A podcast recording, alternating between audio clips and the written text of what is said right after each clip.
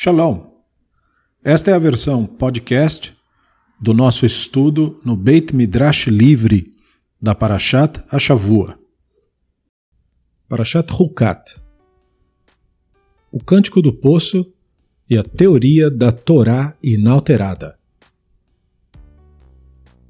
Na Torá, Sefer Bamidbar 21, 16, 18, se fala sobre o Cântico do Poço mas o registro sobre o assunto consiste apenas de um pequeno trecho e sem canção alguma.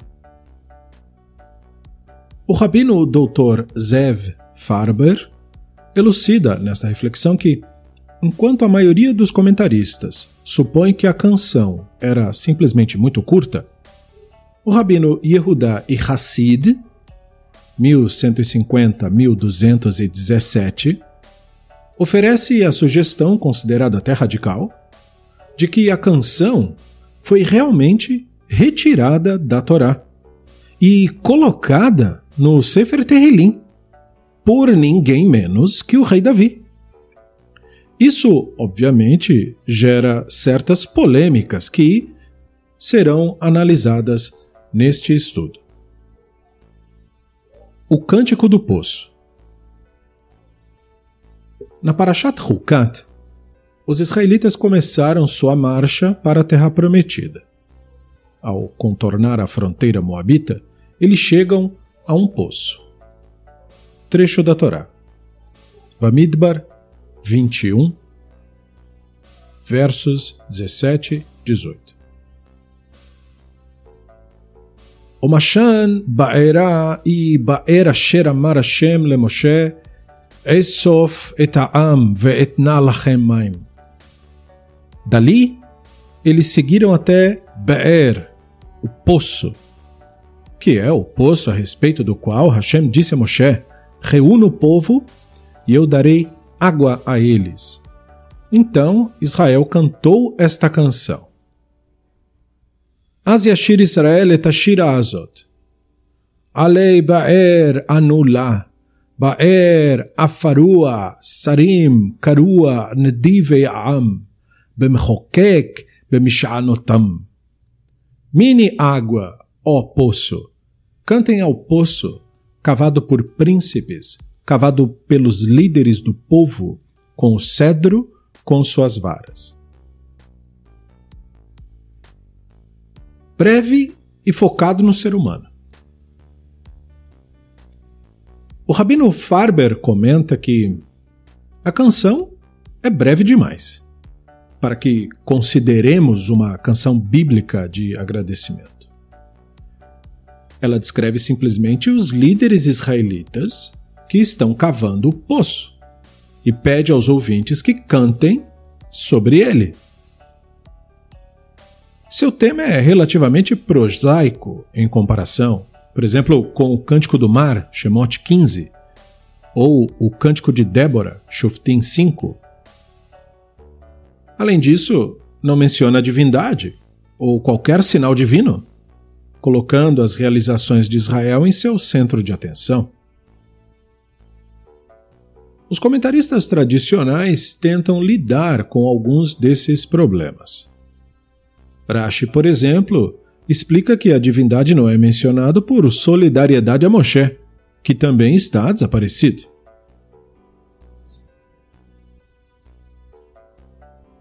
Lidando com o problema do tamanho do texto, Ibn Esdra sugere que o que é citado é apenas a abertura da canção, mas que a versão completa nunca teria sido registrada. Uma variação diferente dessas explicações aparece num comentário do rabino Yehudai Hassid sobre a Torá. A canção está faltando. A solução do rabino Yehudai Hassid. O rabino Yehudai Hassid de Regensberg, 1150-1217, foi um líder do movimento chamado Hassidei Ashkenaz, pietistas alemães, um grupo místico que enfatizava a reza como principal meio de expressão religiosa, tendo como tema favorito a ideia de arrependimento e considerando tal abordagem exemplo do que entendiam ser piedade. Como é bem comum em grupos racídicos, ele herdou o manto da liderança, por assim dizer, de seu pai, o rabino Shmuel ben Kalonimus e Hassid de Speyer, século XII, que teria sido o fundador do movimento.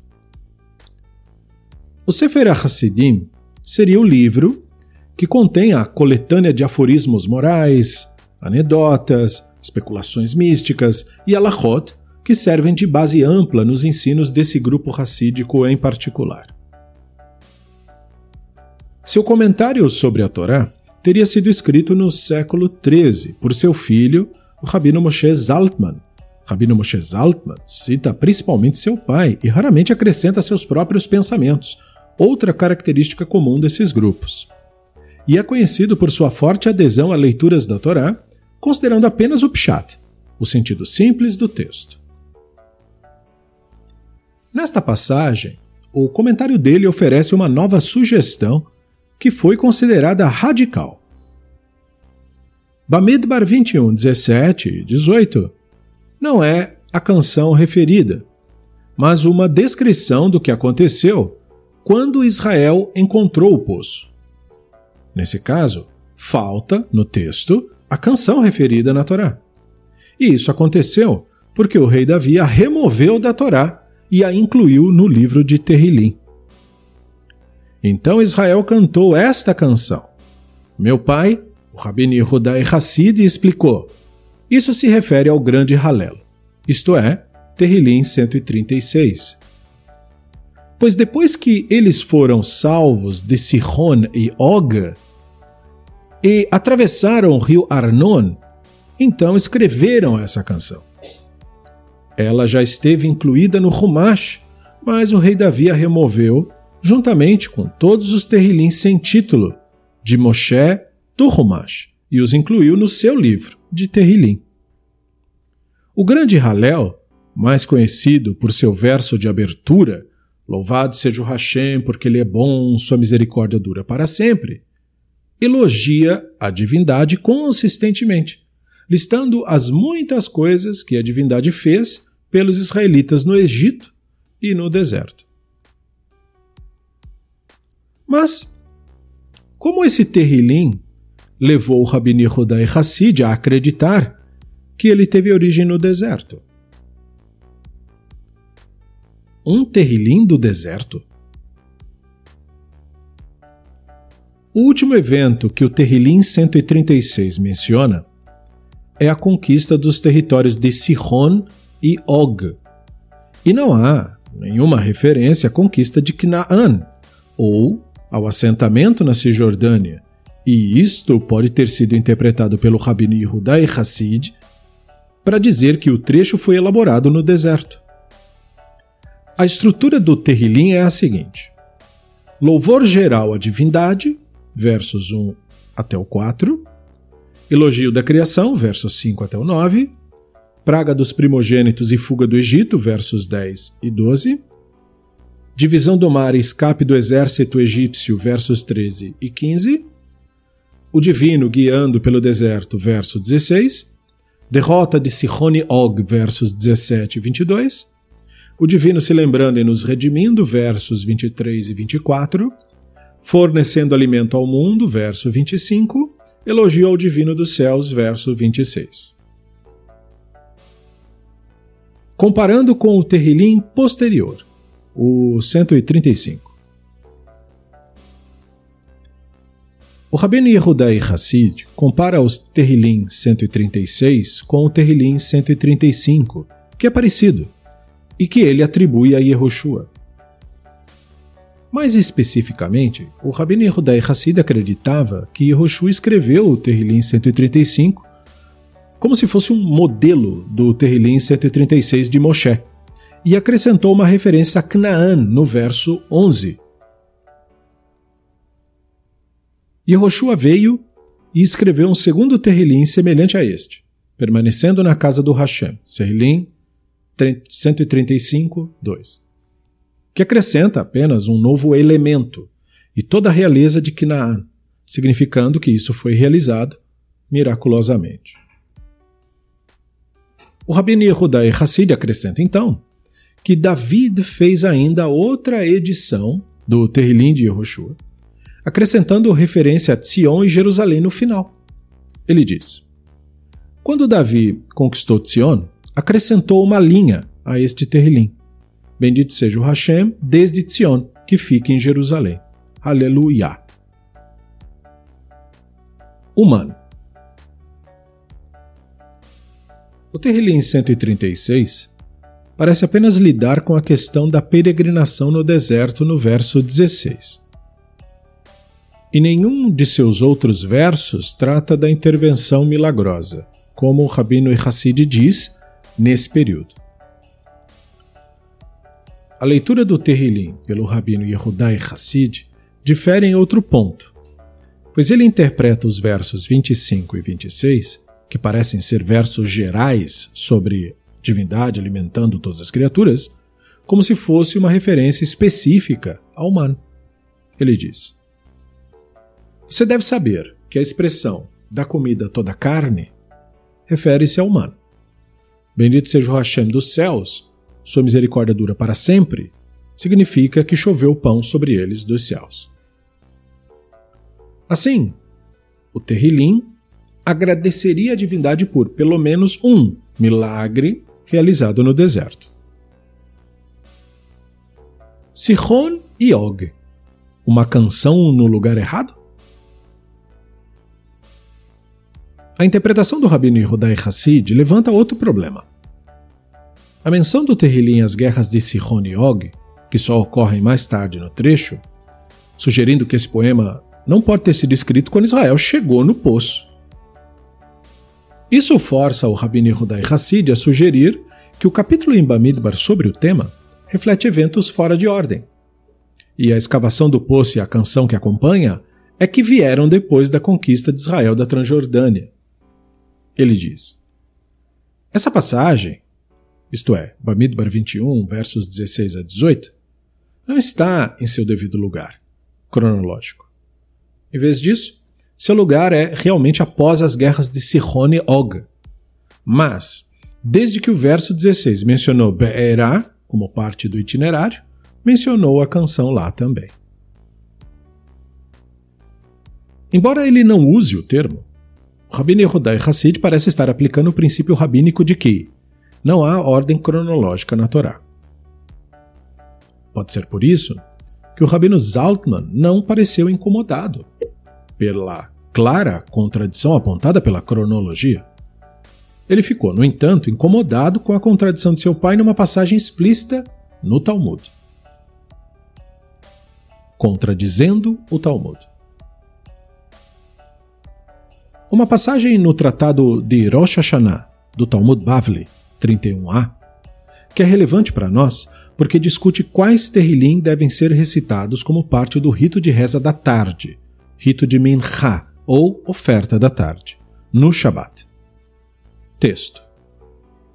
À tarde, sobre a oferta do Shabat no templo, o que eles diziam? Rabino Yohanan disse, Aziashir. Ele então cantou. Recitavam o Cântico do Mar, Shemot 15. E Mihamocha, quem é como tu, segunda metade do Cântico do Mar, Shemot 15. E outro, Aziashir, no Cântico do Poço, Bamidbar 21. A passagem continua explicando que as três leituras devem cobrir um ciclo de três semanas, ou seja, uma canção a cada Shabat, e em seguida o ciclo recomeçaria na quarta semana. Observando essa passagem, o Rabino Zaltman escreveu: Eu tenho um problema com as palavras de meu pai no capítulo final de Rosh Hashanah, pois ali ele afirma, parafraseando a passagem talmúdica, na Menchá de Shabbat, o que eles diziam? Que e a divindade salvou, Shemot 14. Até o trecho Quem é como tu. No segundo Shabat recitavam Quem é como tu até o final da canção. No terceiro Shabat eles diziam Então Israel cantou, a canção do poço. Se as palavras do meu pai estivessem corretas, a passagem deveria ter declarado que no terceiro Shabat eles cantariam o grande Hallel. E você não pode desviar desse problema, sugerindo que o tratado de Rosh Hashanah estaria apenas citando as palavras iniciais da passagem. Você tem que admitir que isso faz referência ao grande Hallel. Mas não pode ser assim, já que em qualquer outro lugar em que o Talmud deseja fazer referência ao grande Hallel, ele o chama claramente de o grande Hallel, como no capítulo final de Pesachim e em outros lugares. Esse tema, portanto, é intrigante. O Rabino Zaltman é forçado então a terminar com uma declaração de sua perplexidade, já que ele não viu como encaixar a sugestão de seu pai com a terminologia usada no Talmud. Sefer Tzioni adota esta interpretação. Daí, o Rabino Farber prossegue dizendo que o Rabino Menachem ben Meir Tzioni, de Speyer, final do século XIV, também não se incomodou com essa sugestão, meio que herética, nas palavras de Farber, já que ele cita esse mesmo conceito, de forma abreviada, porém, em seu próprio comentário sobre a Torá, o Sefer Atzioni. Texto. O Rabino Tzioni dificilmente poderia ser considerado um filósofo, ou mesmo um racionalista radical, nos moldes de Ibn Ezra ou do Halbag. Em vez disso, ele era como o Rabino Yehudai Hassid, ou seja, principalmente um cabalista mistificador, bem como um poeta. Além de citar o comentário clássico de figuras como Urashi e Uramban, seu comentário da Torá é repleto de citações de obras místicas, como o Zohar, o Sefer Abahir, e é bordado com trechos de poesia nos pontos de transição. Diferentemente do comentário do Rabbi Yehudai Hassid, o Sefer Etzioni nunca se perdeu, embora seja certo que também nunca foi tão popular. E o Rabino Menachem Etzioni também é citado em fontes aláhicas. E, no entanto, a sugestão do Rabbi Yehudai Hassid não o incomodou. Rabino Moshe Feinstein versus Rabino Menachem Klein. Uma falsificação? Alguns pensadores tradicionais, no entanto, ficaram muito incomodados com a ideia de o rei David literalmente extrair um pedaço da Torá, negando, por exemplo, a doutrina ortodoxa de mutabilidade da Torá, ou de sua condição imaculada. E responderam a essa afirmação como uma heresia. O exemplo mais famoso disso foi a resposta do rabino Moshe Feinstein, o Posek o decisor de Allahá mais proeminente do final do século XX nos Estados Unidos, 1895-1986. No final de sua vida, o Rabino Feinstein foi questionado sobre o comentário, naquela época recém-descoberto, do Rabino Yehudai Hassid. Rabino Feinstein declarou que o comentário que ele fez sobre David remover uma passagem da Torá era simplesmente uma heresia. Mas Farber acrescenta que ele foi ainda mais longe declarando que o comentário também seria uma fraude, e seu autor, no caso, que seria o real, não o Rabino Yehuda Hassid, é que seria um herege.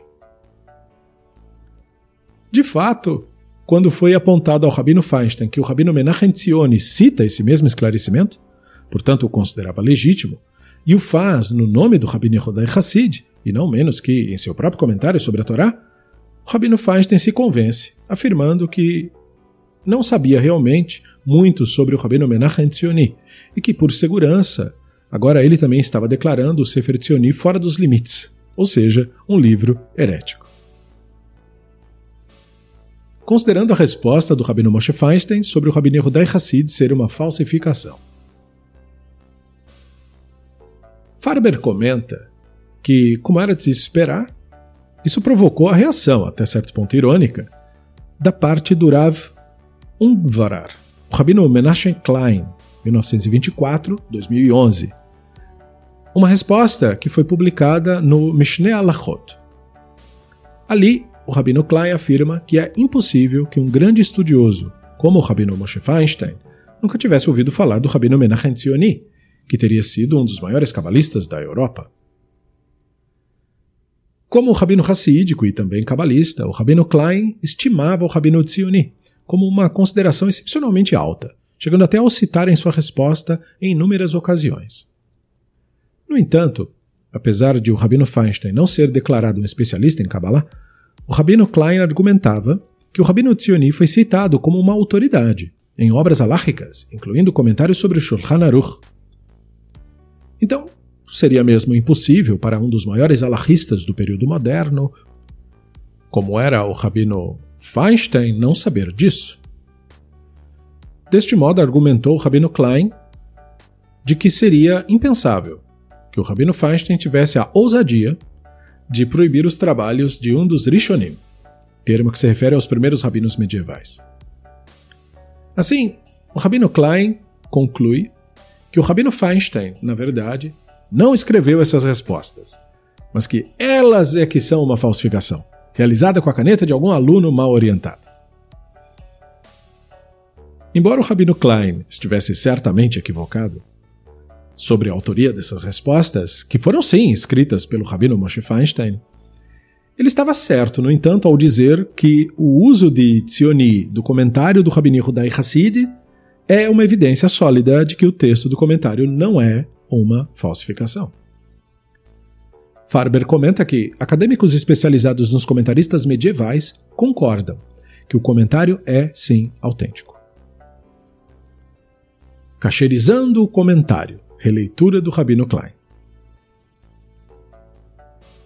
Tendo defendido Sefer Tzioni, e por extensão a autenticidade do comentário do Rabino Yehuda Hassid, Rabino Klein, que neste ponto seria um tradicionalista como Rabino Moshe Feinstein, também ficou incomodado com esse problema da heresia. Ele aborda essa questão em um volume posterior de seu Mishneh Alachot, onde oferece essa, digamos, reimaginação criativa, se formos francos, invenção, da história da composição da Torá.